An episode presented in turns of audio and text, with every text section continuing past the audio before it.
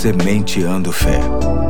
Porque semear a fé produz grandes colheitas. Aqui é o pastor Eduardo, bom dia. Hoje é quinta-feira, dia 15 de outubro de 2020 e quero, antes de mais nada, deixar a minha homenagem a todos os professores que me ouvem neste momento, reconhecendo o seu trabalho e a inevitável influência que vocês exercem na história dos seus alunos sempre na expectativa de que seja a melhor inspiração possível. Aos professores, os meus parabéns.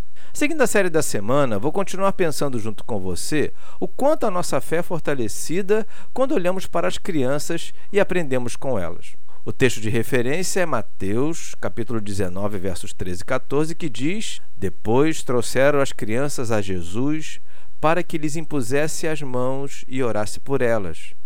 Mas os discípulos os repreendiam.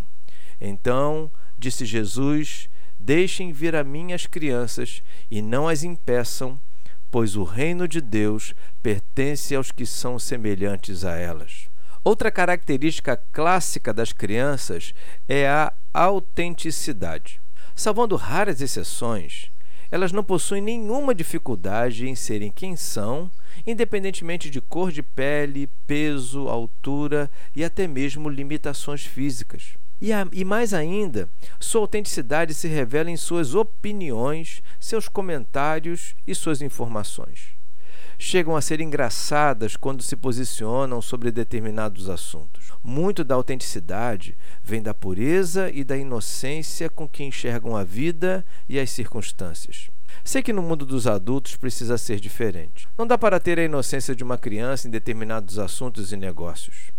A questão é que, infelizmente, vamos ao extremo. Ficamos desconfiados em tudo e com todos, a ponto de preferirmos omitir nossa opinião ao invés de abrirmos o coração, a ponto de usarmos disfarces ao invés de sermos quem somos, a ponto de querermos garantias em cartório ao invés de confiarmos na palavra empenhada.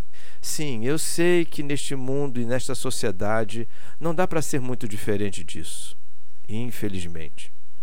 Mas não podemos ignorar o bom exemplo das crianças. Se houver alguma oportunidade, que sejamos como elas. Lembremos das palavras de Jesus sobre o que enfrentaremos nesta vida, que está, em Marcos capítulo 10, verso 16, que diz assim: Portanto, sejam prudentes como as serpentes e simples como as pombas. Muito do que as crianças nos ensinam se refere a sermos simples como a pomba.